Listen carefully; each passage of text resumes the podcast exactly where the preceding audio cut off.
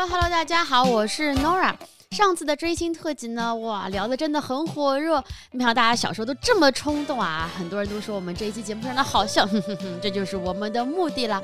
那这一期呢，也有一些精彩的留言。我们的 ID 桃奈小安是说，没有去过演唱会，但去过几个音乐节。开场以后，有人没票，但偷偷从门缝挤进来、钻进来，各种方法。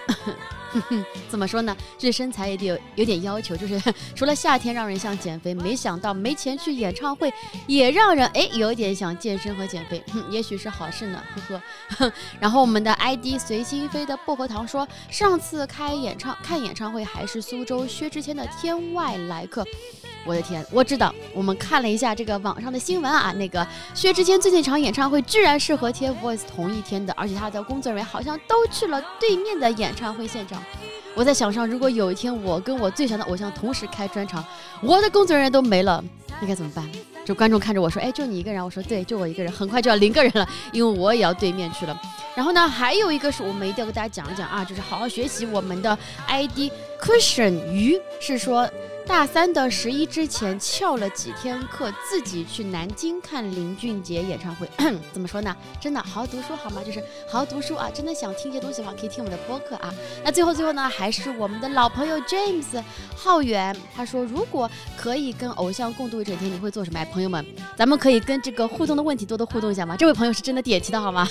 他说他觉得以后到上海啊，一一定要上 Spicy Comedy 的中文的开放麦，这样子呢，我或者是俱乐部的演员就。给到他一些稿件的建议啊，或者是经验的交流，他就会很满足了。那作为小回馈呢，他在台湾有学过日式、红西式咖啡，哇，听上去很高级样子。到时候可以煮给我们 Spicy Comedy 整个的大家庭一起喝。好的，前面的我不知道，但后面的免费煮咖啡我是同意了哈。个人先同意一下。那就到了这期时间啦，这期我们请到了初代恋综男嘉宾郭如斌 Rubin，他同时也是我们的邻居和我老公婚礼上的伴郎。那 Ruby 在他好看的皮囊之下藏了些什么东西呢？这期全部给你暴露出来。那我们事不宜迟，立刻收听吧。哇，今天我们请来一个非常特别的一个嘉宾啊，这是我们三部曲的最后一位。什么三部曲？是我老公的伴郎三部曲。第三位伴郎终于出现了。我们待会儿呢介绍自己啊，我们先先说一下，今天我们照例有我们的麦麦也会在我们这边做我们的助理主播。对对对，Hello Hello，大家好，我是麦麦。我知道大家因为没有看到过麦麦的样子嘛，首先讲一点吧，就是麦麦是我们招他到现在一直有标志性的一头红发。Why？嗯，When？How？就是觉得红发就是稍微显得你就是 very put together。好，好，真的吗？真的，就是确定吗？啊，不是，嗯，那可能没有吧？为什么红色就 put together？那我们是两个黑发岂不是？没有啦，就是就是想要改变一下嘛，因为黑发很长时间了，然后就染了。哇，哎，我以前听说过，就是女人呃染头发或者改变发型的话，没有，就是跟心情有关系。没没有分手，没有生病，没有搬家。哦，有搬家，有搬家。好的，好的。那刚刚大家听到了，就是我们的嘉宾已经有非常呃浑厚的声音，然后加入我们这个播客，非常自然。那我们就掌声来请我们的嘉宾自我介绍一下，欢迎 Ruby。Hello，Hello，大家好，我叫我叫郭如冰，我叫 Ruben。呃，然后我是来自于丹麦的，我在上海已经待了十三年。我在上海就创业过，现在住在欧莱雅做人工智能。诺尔是我邻居，然后就平时运动，对吧？你说我每次出门都看看我去运动，真的真的，这里就要跟大家爆几个料了。那个我们跟如饼的确是邻居哦。我从来都不知道 Rubin 还有份工作，因为每一次无论是早上出门还是晚上下班回家，Rubin 身上永远是背着一些运动装备啊，什么高尔夫桶啊，什么网球拍啊啊等等等等，哇！我真的不觉得欧莱雅他们付你钱是为了这 个，怎么回事？我知道可能是让你测试一下，就是男生的一些运动喷雾吧，所以就天天在那边运动，然后就是一直在玩啊。这个让他老板单独听一下。其实我也很想在开始就狂轰滥炸一番的，就是其实我们在。五月初的时候也想请如饼过来，然后做我们的这个播客。当时如饼是说：“啊，真的吗？可是我这身上没有什么有意思的点啊。”过了一个半月之后，Ruby 突然说我们可以来录一期。我当时说太好了，来录吧。然后他说 OK，会很精彩的。我想问一下 Ruby，为什么就过了一个半月，你的人生就会那么精彩呢？来，快点来解释。发生什么？发生了什么？也没有变更精彩，只是。听了你之前录的东西，然后觉得没差，然后觉得啊，这样就能上，那我也能上，是吧？前两期嘉宾包括 Matt 跟阿金全部叫过来，哈哈。啊，Ruby 说你们这样人生太 boring 了啊。好的，我们也很难得。一对一的，很难得，很难得，因为就像我说的嘛，Ruby 永远在 去运动和从运动回来的路上，就是 像我这种，像我这种日理万机，然后就没有时间跟他去 catch up 一下。但是 Ruby 其实大家可能也都听出来了，就 Ruby 的声音非常的低沉，然后他有过非常多丰富的经验。我想呢，今天我们不从他的。决定着手，我们先从 Ruby 身上那些神秘的点出手。那 Ruby 能不能告诉我三个你身上的 fun facts？我有两个肚子啊，我两个胃，什么？我两个胃，有一个胃是长在肠上面的，一直没有食物嘛，所以它就破了啊。你这个风牌子也太重磅了吧！你还跟我们讲说你没有风牌子，结果第一个就是这种 直接放大招。我很小的时候，八岁的时候，当时我去我我表哥的家，然后在他家玩。我那天其实有很多次肚子疼，疼到去医院就直接晕了，然后就是流血了，然后后面做了手术。我看了网上好像是多少万个人。里面会有一个还是怎么样来着？好像一千个人就有一个，或者一万个人就有一个吧。比例这么高，这我从来没听说过一个人有两个胃。对，啊，那时候你应该已经挺大了吧？为什么之前都没有被发现呢？至少不应该是三四岁吧？八岁 八岁。对，就是之前那个胃一直都 OK，它没有食物进去，但是那一年突然间就爆了，就开始流血了。其实我也不知道，可能是长得比较慢。天哪！你爸妈有没有给你做一个完整的检查，看看你身上还有没有多点东西？没有多个心脏啊，多个肾啊？没有那怎么会没有发现多一个胃呢？感觉是好神奇啊！就可能小的时候做了一些检查，但是太小了啊。了解了解。这跟你现在那么喜欢运动有关吗？就是小时候有过住院的，然后身体很虚弱的这么一个阴影在那边。嗯，应该没有，因为我小时候就特别喜欢运动。你也知道，就是其实国外一点都不卷嘛，十二点就呃下课，下课了，然后就开始踢足球啊，玩啊玩到五点，都是运动类型的。棒球到几岁为止的学习一直是这么的放养式的？嗯，到六年级吧，都是这样子的。基本上六年级可能会延长到一点两点这样的。这也太幸福了吧！早上几点上课的耶？八点。好像我们到七八年级才开始有考试，然后有成绩，才有才有成绩这个概念。但之前都是什么东西呢？A B C D 吗？没有啊，就没有任何东西。你开心就好。就是其实你从小直到七八年级之前，其实都没有任何的竞争压力。就是玩，就是运动就可以了，算是第二个 fun fact 吧。有第三份 fun fact 可以想到吗？现在有吗？第三个 fun fact 可以说我是郭子仪的后代。郭子仪是大将军，以前是吗？对，就是我们家里有那么厚的族谱，然后第一页就是郭子仪。但是因为越南战争，就是后面就是越南战争之后，然后你们当时就移民去了丹麦。就我爸爸和妈妈移民去丹麦，然后他们那时候就什么都没有嘛。嗯，对。所以你的。家族是怎么样的？你你是越南混血？哎，算是越南？没有没有没有没有，我爸爸是客家人，我妈妈是潮州人，我们没有混过。哦，没有混过，没有混过，你别被我这个肤色骗骗了，这是打球的。哇，这个这那也不跟大家谦虚了啊，我们这边是杨家将的后代啊，请大家 没有族谱，是我的那个奶奶的奶奶奶奶告诉我的，是我们这边啊，是那个名门的后代，酷酷酷！刚刚三个小分 face，其实 Ruby 他是非常不一样的一个人啊。那很多人知道 Ruby 呢，其实是从一档恋综节目知道的。那我们其实也很想知道，看上去比较低调、比较内向的 Ruby 为什么会决定上这个节目呢？嗯，那时候一八年的时候，呃，我是创业嘛，然后其实我是不想上一个呃真人秀的节目，因为他们三月份找到我，我六月份才同意上，他们问了我三个月。我不想上的原因是因为在国外的真人秀真的很烂，但是节目组就让我看，呃，韩国的版本，然后我觉得哇，去的人都非常优秀，嗯。那么符合我对吧？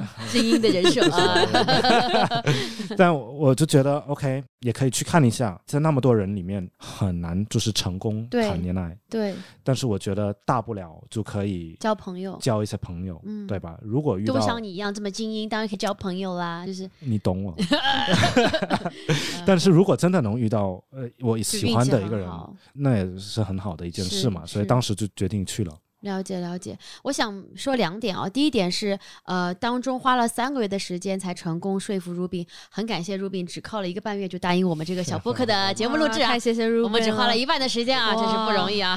然后第二点是我记得之前 Ruby 提到过，就是还有个原因，其实你在这个恋综上面也没有展现出非常多你个人的一个因素，是因为你其实是晚进剧组的，你进去时候已经毕竟他三个月才答应人家嘛。对吧？你进去时候 已经录了很多期了，是这个意思吧？呃，我进去的时候已经录了，就是因为他们每天都会录。我进去，他们是周三开始，我是周一进去的。但是我本来是他有问我要不要周五或者周六去，但我嗯说、算了吧，我先过了这个周末嗯，我才去。嗯，但那个周末已经是三集了，所以我第四集啊才出现。但如果我周五去的话，我可能是第三集出现。但我不知道他们是这样剪的嘛？了解了解，但是对你认识别人肯定会少很多的时间啊，因为别人都已经相处了三四天，肯定你就像是个转学生跑过去，你们好呀，别人说我们这边都已经发生过战争了，你才来。真的真的真的，我觉得我 当时真的是要周五就去了。真的，你这个你是人生中一点小后悔的点吧？就过去之后有点有点但是我不会放在心里，我都已经过了。啊，对了解了解。那你觉得有什么好玩的，或者是我们不知道该吐槽的地方吗？比如说啊，这个我记得之前 Ruben 也想跟我们讲过，他说里面的东西其实都不是你们看到的东西，它就是像一个魔方，哦。他们会打乱顺序，就是其实我们拍完这二十几天，是。我们觉得哇，这个因为我们其实当时不知道这个剧会火，对吧？我们觉得是第一季嘛，对吧？，对第一季，对然后我们觉得哇塞，他们拍了这个东西好浪费钱，就是没有任何剧情，嗯，哇，剪剪出来的东西啊，哇塞，我们大家都惊讶了。所以当你们看到时候，已经是一个超级真人秀了，但你们演的时候感觉就是个很普通的纪录片。所以说，恋综是一个这样问吧：如果再给你时光倒流，你是会想要真的参与这个恋综呢，还是你情愿你没参与过这个恋综？没有，我是想参与这个。你是想参与的？对我，我是觉得这个这一辈子可能就那一次，而且我就可以看到就是节目后的一些情况，我啊，觉得就蛮精彩的。蛮精彩的。就我不作为一会后悔，这件事情，你不会后悔完全不会。但是当时后来网上大火之后，你个人受到过一些什么好评，或者是就是不好的评论吗？那肯定有有很很多人骂，很多人。骂你吗？为什么骂你？他说这节目上每个人嗯都被骂了。每个人就就问题是你的性格没办法满足所有人，就就那么简单。然后有一些人就会跳出来骂你。嗯，呃，有一个人呃骂了我，然后我好像回了他微博，我已经没有微博了，嗯但我回了他微博，然后他说他就说啊对不起，我只是看节目上头了。他说对不起，哇，你回复我，我其实很喜欢你。正主上下来撕逼啊，太棒了！那我们再回过去问一下这个问题啊，就是你刚才说大家会有很大的反馈嘛？大家有没有给过你什么比较让你意外的正面的反馈？就大家在网上都会怎么说你？正面的反馈，嗯，你肯定会去刷对自己的反馈嘛？你看上去是个比较自恋的人，你应该有去狂刷狂刷搜自己的名字，你记得吗？我先帮你说一个吧，我都不哦想你自己说了。好评里面一定有个帅吧，对吧？呃有，还有什么黑啊？没有了，开玩笑。还有什么好评？嗯就只有帅吗？你这个人一一啊绅士嘛，哦，OK，帅、绅士，还有什么？不记得了。没有了。OK，这两个是主要好评。那差评呢？呃，好像那一年就是用什么大猪蹄子这个词，大猪蹄子。为什么？我不知道，就感觉他们就说我好像是 OK，然后？很莫名其妙。我第一集出现的时候，我自我介绍的时候，因为我习惯英文嘛，嗯我说我叫 Ruben，嗯，对？吧？我说我叫如宾，然后有人骂我。嗯为什么不把自己姓说出来？就郭如宾，对吗？就是装什么毕业，什么什么什么什么的。这个也可以吗？我震惊。那你为什么会把微博给注销呢？我很少用社交媒体，我上这个节目之前，我都没有用 Instagram，还有没有用微博。OK，是他们是？怎么？那他们是怎么找到你的？WeWork 的一个活动，就创业活动，导演因为是第一季嘛，你没办法申请，所以他们就在上海到处跑，然后在各个这新天地、静安啊，然后在各个活动呃去找人。嗯，了解。那我就要替麦麦来问一个他也很好奇问题。他觉得说，哎，你既然上恋综，那你肯定是想想帮自己留一些 reputation 跟人设在互联网上。为什么当时那大波流量，你都没有想过给自己存一个账号，且留存这个账号呢？偶尔还可以自恋的搜一搜，有没有人记得我呀？五年前的 Ruby，还有人叫我大猪蹄子吗？没有，我用过，就是当时用过这个然后就不要了。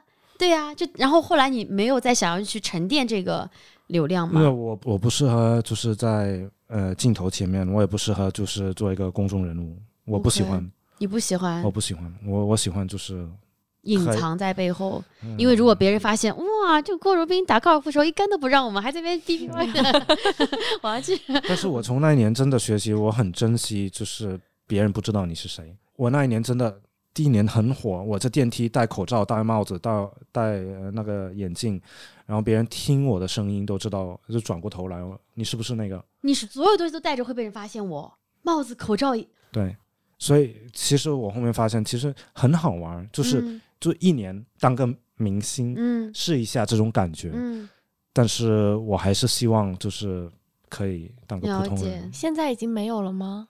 没有没有没有没有，就是第一年就是那种一听声音，然后一看到脸就知道了，就跑过来要要合照什么。嗯，第二年就是那种，嗯，好像眼熟。然后第三年就是你刚才那个样子，就是好像有印象。对对，哦，对，很喜欢看到这种明星走下神坛的样子，非常的啊、那个什么，嗯，非常好啊、i n t e r e s t i n g 那我们 Ruby，你觉得人生中有没有什么风水岭或者是交叉口？当时那个决定做完之后，对你现在的性格也好，人生道路也好，或者是整个的一个规划也好，都有挺大的变化的呢？有吗？我觉得改变我的生活的是一句话，而不是一个决定。哦，呃，是我当你说一句你好吗？啊，不是不是，你好邻居，哦，我的生活改变了，我变得好幽默啊，这个。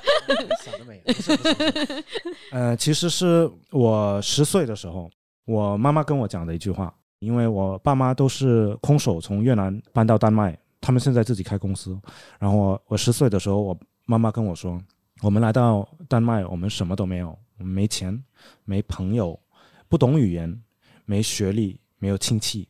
你在丹麦出生长大，这五样东西你都有，你应该比我们做得更好。哇，那么我二十三岁的时候打算留在上海嘛，然后我后面可能二十六、二十七岁的时候才想起我妈妈说的这句话，感觉有一点关系。我为什么想留下来？为什么不回去就在丹麦嗯找工作什么的？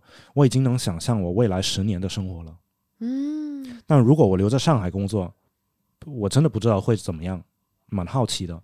但如果不好，大不了就回去，也就大怒了半年。嗯对吗？也没有什么。我后来好像做每个决定都是这样的，就是别留遗憾。你觉得为什么会有带回到上海来这个转变呢？不会语言，没有朋友，没有亲人，没有钱，为什么上海？嗯，那时候肯定是因为我妹妹想来，她刚高中毕业嘛，比我小四岁，然后我妈妈就逼我陪她过来。你妈情商好高，逼你陪她，她没有很善意的，就是引诱你说，哎，你看看这什么字啊，上什么字啊，海啊，你想去上海，那妈妈就送你去了。你妹妹因为同样的家庭环境，你妈妈跟她讲过那句话吗？孩子，那时候她才有六岁，我们在这边没有什么，没有什么，没有什么，应该是给我们两个人同时讲的，但我觉得他应该不记得了。他不记得了。对，嗯嗯，她的压力，特别是如果你在是西方国家的华侨，你在西方国家长大，但是你家里又是很浓的亚洲文化，这个冲突会让你很矛盾，你不知道你是谁，你到底是亚洲人，或者你是外国人，或者你要不是啥，嗯，对吧？了解。所以你的意思其实是你在那个时候经历过一点所谓的 identity crisis。啊、那肯定你在那边出生的话，你会有很强的 identity crisis 吗？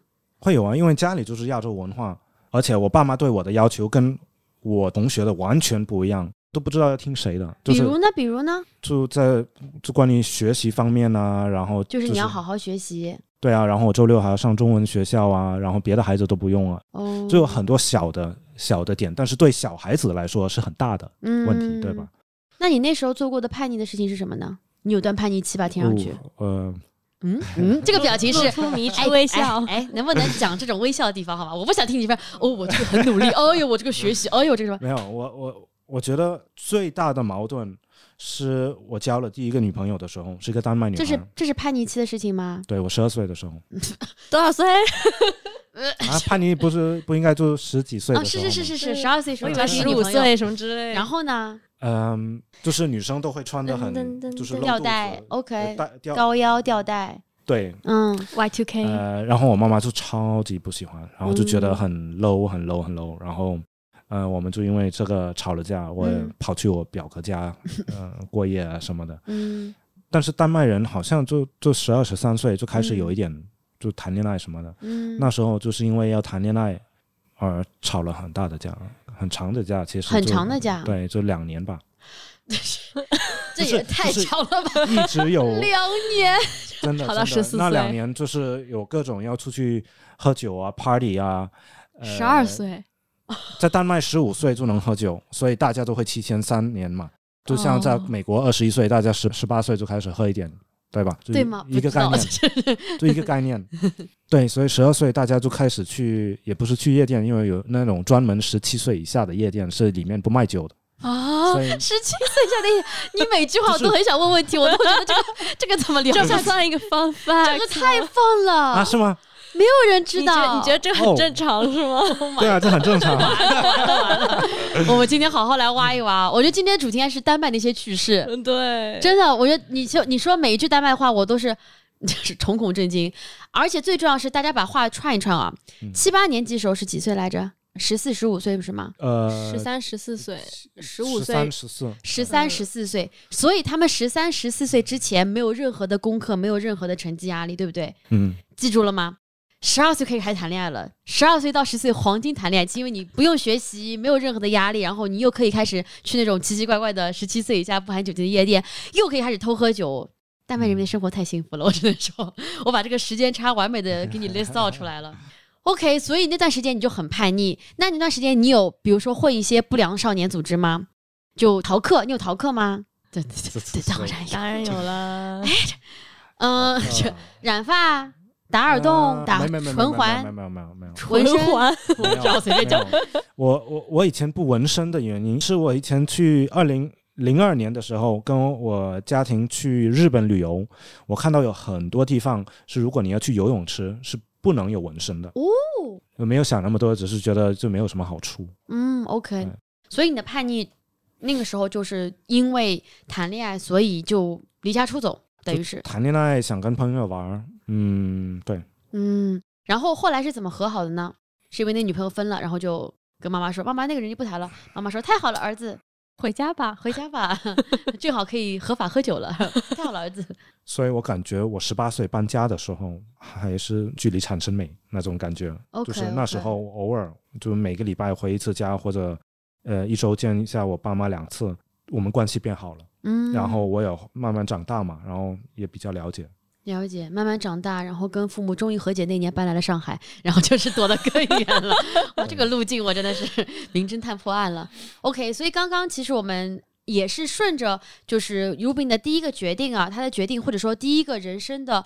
决定性瞬间是他的母亲在他十岁那年跟他讲的一番话。那我们再来聊一聊 Rubin 现在的工作。其实这个我也很好奇，就是为什么当时创业，后来决定不创业了呢？那时候因为我首先我身体不好，那时候我有又发现多了一个胃，然后这怎么那么多年以后？我那时候真的每天早上九点到办公室，大概凌晨两三点才回去每天就吃完饭后，觉得反正也没啥没事。然后我最想做的就是我那时候的爱好就是工作，工作就是创业，也会经常应酬喝酒，嗯，就身体不好了，有胆结石，然后掉头发，然后觉得还是不太值吧。嗯，对？吧？我一六年吧，我当时觉得 OK，我是一个理工男，我学的是数学软件开发，然后我一直运动，就是踢足球、打羽毛球、游泳都是比赛的，但是我生活缺少的，如果你是一个像 The Sims，你玩过吗？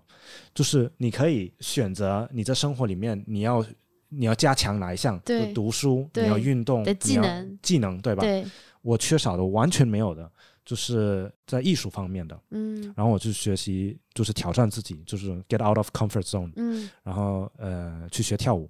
我是完全不会跳舞的人，对真的我就去学跳舞，然后我就学唱歌，就声乐，上声乐，就是每年给自己一个新的挑战，是我不想做的，就是哇，呃你这个人好胜心真的很这不是好强哎，胜，这是好好胜学。啊，没有啊，就是听上去有种好广泛。对你，你听到刚刚如饼他学这些东西的目的，是因为他点了点自己的技能树，发现哇，有些树没有料，哇，我怎么不是个全能型人才呢？全给我点上，然后开始点哦 唱歌。没有跟别人比嘛点跳舞，你跟自己比，这不是更加哦 crazy 吗？因为你永远可以跟自己比。今天自己跟昨天自己，慢慢的眼神中已经知啊、这个男人在想什么？他是从丹麦出来的吗？他不该是从咱们河南省出来的 一个高考状元吗？OK，所以你你从哪哪个年代开始就会对自己说，我每年要给自己挑战一个不一样的事情？嗯，因为你一一五一六，我忘了哇忘了。因为现在，如果你告诉我说 Rubin 以前不会跳舞，我不相信，因为 Rubin 现在跳舞真的很专业。他我还以为是那种小时候就我也以为的兴趣爱好，就我以为你小时候就天天学各种各样的东西，就是跟肢体有关的，所反正以你十二点就放学了，然后就去，对吧？嗯，没有想到。所以你某一年，那我们把这个数给先说完吧。你学了跳舞、声乐，然后呢，还有什么新挑战？呃，吉他，吉他，你都坚持着吗？跳舞坚持，我知道。就是我后面发现你没办法坚持所有的，你没有那么多时间 Yeah, 所以你只 I'm so。glad you figure out. 但是我当时呃给自己的一个目标是，你要学到你任何时间都能再捡起来，就像你母语一样，你在学校学英文或者法语，过了一年两年你就忘了。但是比如说你现在去国外，你以后都不讲中文，你不会忘中文的。嗯，所以我想把每个技能练到一个就熟嗯练到我任何时候都可以把它捡起来，就别怎么判断呢？就比如说你也给自己一个具体的 KPI 嘛，就比如说我我打我打高尔夫球，我肯定要打到一个七十五杆的水平。那我跳舞的话，我要能跳到我可以参加比赛的水平。终点就是可以去参加比赛，是吗？不是，就那只是一个目标。但是我有很就是呃，我最怕的是我说我今年要学跳舞，好，我学了一年，什么叫学会了？你很难量化。学会了，对吧？所以我嗯给一个具体的，就比如说我弹吉他的时候，我说我要在大家面前演出，嗯，所以你就真的演出了。演出了，然后就是给自己这样的一个目标压力。嗯我知道我不会放弃我自己，我不会给自己丢这个脸，所以我肯定会努力去学。声乐呢？你的目标是什么？声乐就算了吧。要不现在要不现在让我们一起上，但是我当时呃，当时就经常在 KTV 唱中文歌嘛，啊，这就算上声乐了。我也没有别的台阶，我没有台，我没有别的台阶呀。你要我上什么上节目吗？我怎么知道？要不现在唱一个？还有吗？还有吗？但是那我是那种我听歌完全不听歌词，我只听旋律。我就是有，如我就知道，如果我在声乐方面要学得很好的话，哦哟，哦哟，我没有放弃，我只是说 OK，刚开始做别的东西的时候，我就选一个嗯二选一，然后后面就吉他后就选了另外一种舞蹈，嗯嗯，哦，第一种什么舞蹈啊？第一种是 salsa，然后嗯后面跳了 bachata，然后再加了一个 kizomba。后面两个我都没有听说听着过。很难的。下次有机会你们可以看一下，就我们我和 Paco 都没给你们跳，因为就是呃太难了比较比较对场地要求很高，嗯性感一点吧，就是会哦比较了解了解，比较亲密一点，比较亲密一。点。你这表情，我以为说什么很猥琐的话，想到这是 性感那种。他这他跟那种比较 比较呃比较，我的天哪，这差点不能播，差点不能播。OK，所以嗯每年一种物种。现在呢，因为跳舞已经不是你的 uncomfort zone 了，现在你下一个 uncomfort zone 是什么呢？下一个的 uncomfortable 哦，脱口秀是吗？哎呀，巧了吧，我们这边就是个脱口秀俱乐部，太好我们正在欢迎我们的新的演员能够加入我们 各种各样、不同语言、不同背景的朋友们。还真是，就是我不是说脱口秀啊，但是演讲，卡掉就是。但是可能演讲方面，对呀、呃，那就来啊。我我我本来我本来今年想去画画呢，学画画，也今天都已经过去一半了，大哥。我今因为我高尔夫球目标还没达到，对吧？必须到一个可以任何时间捡起来这个运动的一个水平。高尔夫是你去年的目标吗？你去年开始高尔夫的吗呃？？对，就隔离后，所以、哦呃 OK，OK 少了四个月。这个人真的是 锱铢必较，我跟你讲，真的是。OK 呃 OK，对，所以你是为了让上一个爱好先达到一定的程度哦。但是，嗯，巧了，他那个脱口秀啊，他不需要你有那么多时间投入，他更需要你是一种坚持，一种热情。好，那观众朋友们，如果你们想要听到我们的嘉宾上我们脱口秀节目的话，欢迎在评论区里面留下你的祝福啊，我们会把它传递给我们的嘉宾。哎呀，我快去留言哦别这样哦，你别把它说的很简单。我知道，就是台下有很多功夫的，是的，对吧？但是开放麦上这个舞台，第一步是需要勇气跟热情就可以了，就对，是所以还是要做一些准备什么，热情就是写下来，勇气就是上台。但你不觉得，如果一点演绎都没有的话，就比如说我把笑话读出来，但是我非常紧张，声音声音在抖，是大家会笑吗？哦，大家会说这个人需要多去练一练跳舞啊，啊，练一练那个肢体玩东西啊。哎呀，巧了，你不是已经学过了吗？啊，你已经有这方面能力，所以呢，你只要需要一些文本就可以了。哇，真的很嗯巧呢，一切一切都是在冥冥之中，我已经嗯下周一下周一交稿吧。哦正好我们下一期那个这个上台时间其实其实也不是不可以，就可以试一下，反正就是在表达能力演演讲。我也希望我哪有一天就是可以上台，不管是做什么，我都不会紧张。你现在还是会紧张？你最多在多少人面前表演过？表演任何东西？嗯，五百个人吧。那时候表演什么？舞蹈是吗？那是我刚来上海的时候，我说反正这里没有任何一个人认识我，明年就回去了，我就上台唱歌。五百个人，对，这个学校嘛，你就唱唱歌啦？我就唱了一首唱了什么中文歌，然后我还忘了台呃那个歌词。歌词，哇哦，这种就是怎么说呢？闯了祸就走，反正跟我没关系的这种心态，反而可以让人。试一下，体验一下嘛，就是别留遗憾，对吧？嗯，那我们给你一个 special offer，就是允许你可以戴着面呃具上台啊，就是蒙面歌王，现在必须啊，没有啊开玩笑，啊开玩笑。他好紧张，他说啊，必须要戴口罩上台吗？并不是，别人万一说这个声音，那不是郭如冰吧？然后发现又是那个电梯里的那个个人。又是那个粉丝。嗯我想问一个嘉宾 self reflection 或者是 self analysis 的一个问题。这个问题我不知道怎么问出口啊，感觉我我已经知道答案了。就是 Rubin，你喜欢你自己吗？喜欢啊，如果你自己是一个女生的话，你会愿意跟自己交往吗？完了，我觉得不会啊。因为太 competitive 了。你你也知道我对自己的要求，我是没办法 relax chill。如果我跟我自己在一块，我真的要把自己逼疯了，真的。就是你怎么还在睡觉？快点去打高尔夫球。对啊，每天干嘛睡八个小时？睡六个小时，对吧？就好了。对，生活中你睡八个小时，你三分之一的生活都在睡觉，你六个小时，你四分之一而已，对吧？你就更多时间去做事情。为什么说这个的时候要看着我？好害怕。不是我，我我觉得我会把自己逼疯，就是在竞争方面，的性格强势什么的。跟大家一起讲啊，就是 Rubin 他们那种出去运动，他们觉得如果没有个比赛的话，大家都提不起劲练习，就一定要有个比赛。比如说咱们打高尔夫，就一定要找到几个人，然后可能还要下个赌注说啊谁是第一名，谁是第二名。然后他们那些人多卷呢，就他们说我们会有练习场和比赛场，但他们在家里面还会自己偷偷练。这么卷，这么卷，你不觉得这样子让自己的压力太大，你整个人都非常紧绷吗？你给你给自己充电的方法是什么？就是我不知道 meditation，或者是你需要怎么样放空自己，还是没有？你永远那么紧绷，你睡觉时候都是我要比他多睡两秒钟这种。我跳舞的时候会完全放松，我会忘记所有的一切。当然，跳舞是跟喝酒放在一块儿。我好意外哦，我以为 Rubin 会说他完全放松，大脑彻底放空的方式是坐在一个咖啡馆的角落观察。我感觉是比较像他的性，就是因为你们觉得我很哀，很哀很哀。因为更多的时候我就会观察，我不会就是主动呃说话然后发言。我觉得我想先了解大家的行为，他们的一个概念，然后他们不喜欢什么，就有些敏感的话题或者啥的，我才开始说话。我打高尔夫球或者打羽毛球，还是会想事情的。真的是我跳舞的时候是唯一真的可以完全放松，嗯，对吧？但是真的是一片就是真的一片空白，的话，就就是真的放松。音乐会让你放松。嗯，音乐和跳舞，音乐和跳舞。那你有受到过很大挫折的时候吗？也应该有吧。应该有吧。已经不记得了。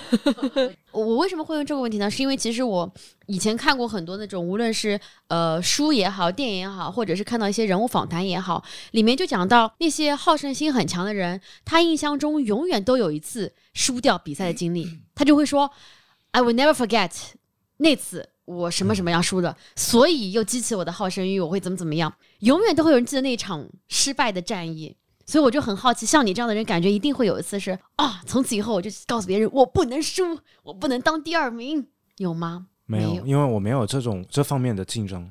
就是你对自己的兴趣爱好的要求，不是说我一定要做到比别人都好，而是我就是要做到学会了就可以，对吧？没有，起码比朋友好。还是别来讲脱口秀了。真的，我有好几次打球，不管是类任何球，有好几个人都跟我说我会打到没朋友。对我打壁球的时候，把他打跑来跑去。真的，你知道为什么我跟宽宽从来不加入他的这个运动局吗？怕没有这个朋友，怕我们俩的，哼，这个人不要了，这个这个邻居不要了。天哪！我以前小的时候，我输过比赛，就是输过好好几个比巴西柔术的时候，我你到底会多少？又出来一个新的，我 Ruby，你你给我们你给我们个数字吧，你给我们数字，你会多少种运动加乐器加？技能呃我不知道，他说的并不是我真的没有很多他是我可以数一下，但我真的不知道。我小时候踢呃呃弹钢琴，一个然后呃吉他现在了嘛，然后两个、呃运动的话，呃是游泳比赛，三个、呃足球比赛对，四个、呃羽毛球也是比赛的。那那有巴西还柔术呢？呃巴西还没数到呃还没还没轮到巴西柔术，那个这些是国家级比赛的，现在是要到市级的先。把厉害的说是吧？然后然后呃学了三年的咏春拳，咏春拳然后对，然后在丹麦学的吗？对丹麦学的，然后就是巴西柔术也是和 MMA，呃三年。几岁时候学 MMA 啊？我高中的时候时候，胜负欲好强哦哇！MMA 就那什么，那是因为我女朋友以前被欺负，所以我去学了，哇，当时已经学过咏春了吗？好像开始学了一点，对，但是发现就是 因为用咏春打不过。都要打。我觉得后面补的是因为我觉得不够，嗯，好了，已经八个了，还有呢？嗯，高尔夫球。九个。对啊，就是什么壁球、网球，我就就是偶尔玩一玩，就是也没有很难，因为就是 salsa 啊，还有那个两种舞蹈啊，就是哦对十四啦。啊对对对，声乐不算的话，就已经十四种了。啊对，还有啥呢？哦，滑雪什么的吧。我我怎么知道？十五个，他很清楚哦，滑雪什么的吧？就小就就你知道，在北欧长大，肯定会滑雪，每年都滑雪。我几岁才是第一次见到雪的？我真的是说不出话来了。嗯十五个哇，他真的是很轻描淡写说这样子。其实我也很感谢 Ruby，让我觉得自己好受了很多。因为我小时候，我爸妈也说，让你学那么多班级，那么浪费钱。其实我就学了三样东西而已，但是 Ruby 学了十五样，大比我浪费多了。嗯，哦，OK，我觉得我跟 Ruby 聊天很像是我我在给他做心理咨询，因为我想问下个问题就是，你身上你觉得你最想改掉的缺点有吗？哦，哦，不不只是一个缺点了，不只是一个缺，那最大的一个嘛？觉得我懒。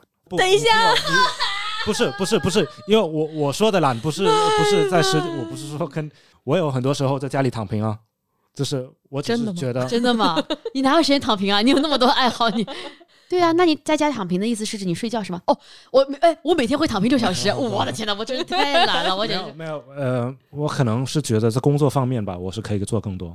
我的看法是，我的业余生活太多了，不可以让邻居看我每天就是运动。嗯，他应该更早一点起床，我就看不见了。什么五点起床，我可能就看不见了。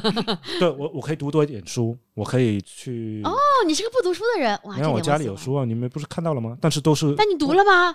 当然我家也有书啊，这搞得好像是有书就可以。没有，但是我读的书不是什么小说，都是跟工作有关系的，跟嗯情商或者什么跟爱情有关系的。但是跟爱情有关是吗言情小说吗？呃不不不，就比如说 Ruby 会读霸道总裁爱上我，他说那个上面的人都会十五种 兴趣爱好，我也要会。这个 rumor 出去之后就完蛋了。恋综嘉宾居然会读 霸道小说，反正嗯没有，就你知道那那本书嘛，就很有名的，就是男人来自于火星，哦女人来自于知道知道对吧？这是心理学嘛，其实是也不能讲说爱情有关吧。那五种爱情的语言呢？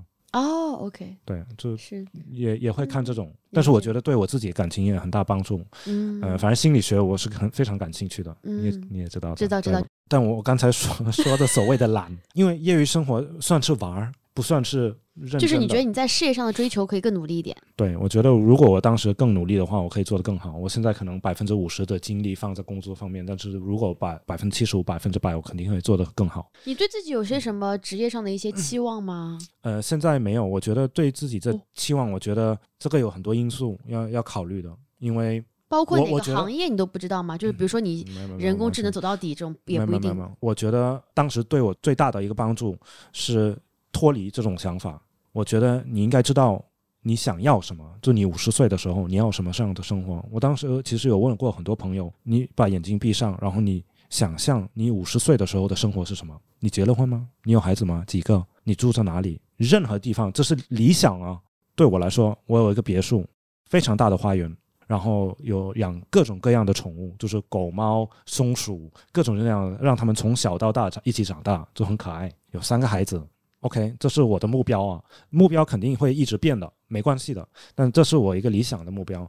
那我往后推一步，那我四十岁应该做到哪一步才能达到五十岁的这个我，对吧？然后四十岁再往后推步，那三十岁的我应该做到哪里才能得到？好，那我现在在上海，我知道我在上海是买不起别墅，有大的花园，对吧？好，那妥协一下，那我回丹麦的话，我可以有，因为如果我在上海要这种生活的话，我真的二十几岁的话，我就别想运动了，我就苦干。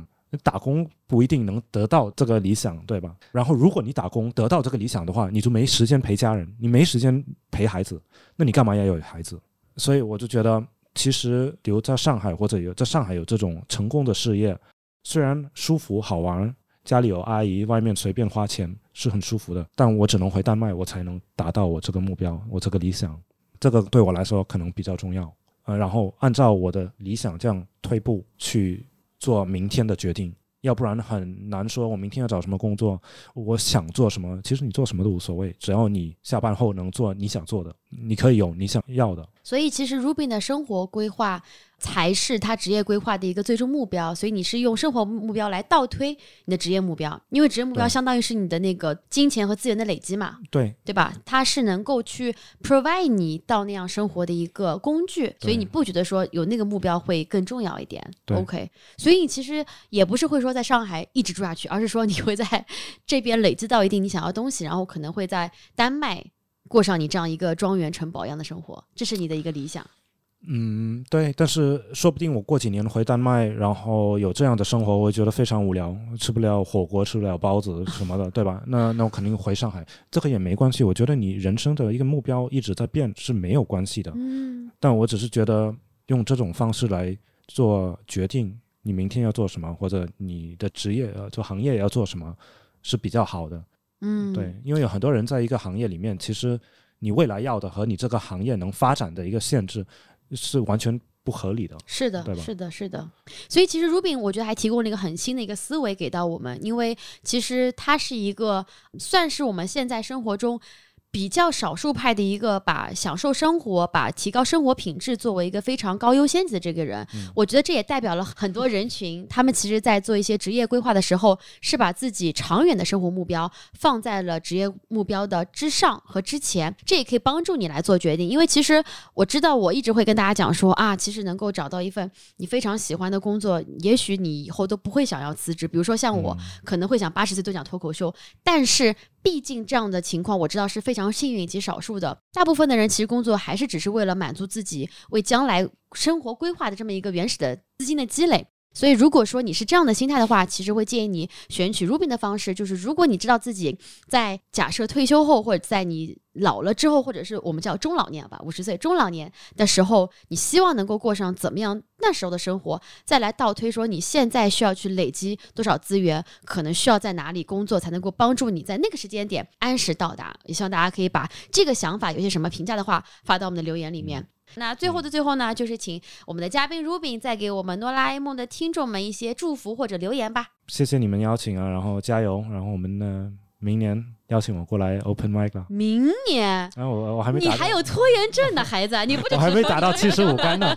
好好好好好，就再等几个月吧。就是今年，就是今年。准备一下哦，好，知道了。啊，那我们就期待我们的 Rubin 会来上我们的开放麦，然后也感谢大家的收听，以及请一定记得要订阅、关注，以及在下面留下你对这次播客的一个评论和对此嘉宾的一些印象，包括如果你有什么呃想提问的问题的话，都可以加在里面。同时呢，我们还有个听友群啊。之前也说过了，我们之后可能会有一些邀请线下观众的大型播客录制然后，可能是中文，可能是英文，都说不定。欢迎大家感兴趣的话，可以加上我们的小助理进到我们的听友群。那今天的播客就到这里啦，谢谢大家聆听，谢谢。